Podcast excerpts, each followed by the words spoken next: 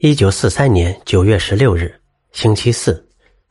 亲爱的凯蒂，我们这些人之间的关系是越来越糟了。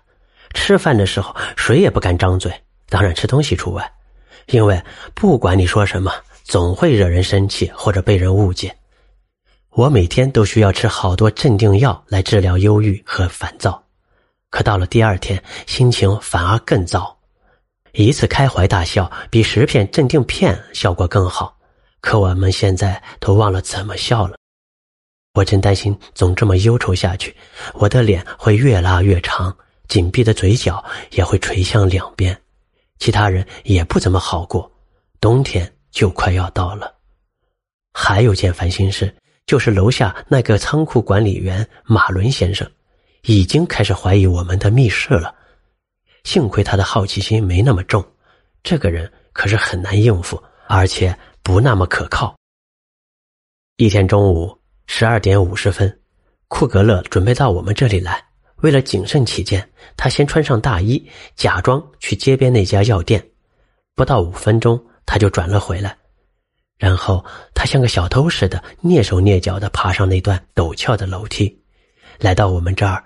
一点十五分，他准备离开，艾丽阻止他，说：“马伦正在办公室里。”说马伦正在办公室里，他赶紧折回来，一直在这里待到一点半，然后他脱掉鞋，用手提着，只穿着袜子，悄悄地走向阁楼的前门，再顺着外楼梯一步一步地往下走。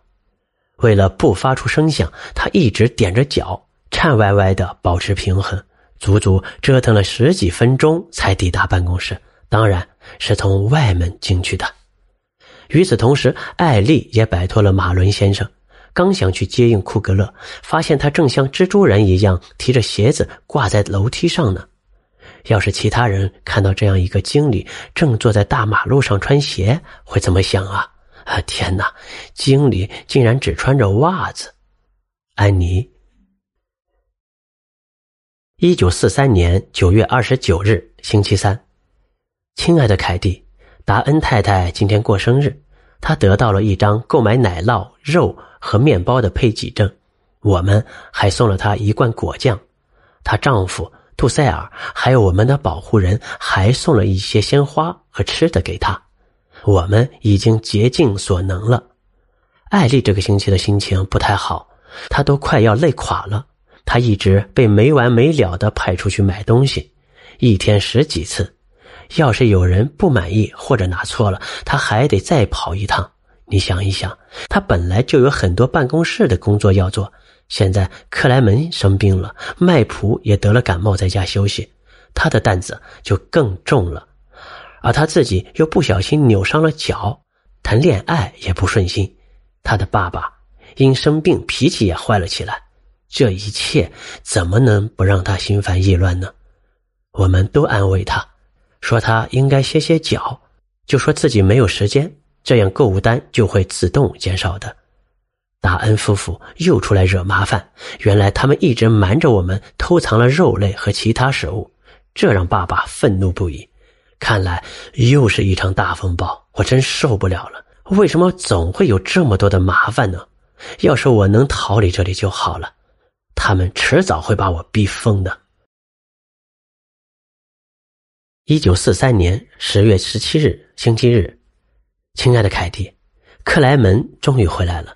谢天谢地，他的脸色依然苍白，可依然热情的帮着达恩家卖衣服。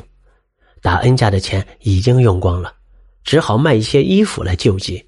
可达恩太太不愿从他那一大堆大衣、外套和鞋子中拿出任何一件来。达恩先生的西装可不好卖。他的开价太高了，最后决定牺牲达恩太太的那件毛皮大衣，那是用兔皮做的，已经陪了他走过了十七个年头。两人为此，他两人为此还大吵了一架。过去的一个月，无休止的争吵和不文明的语言弄得我晕头转向。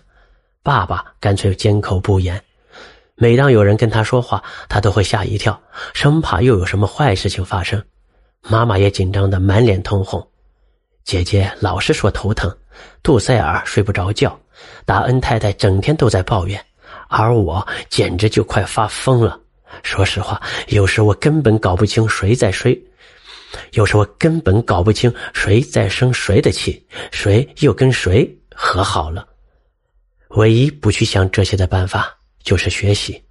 最近我可真学了不少呢。安妮。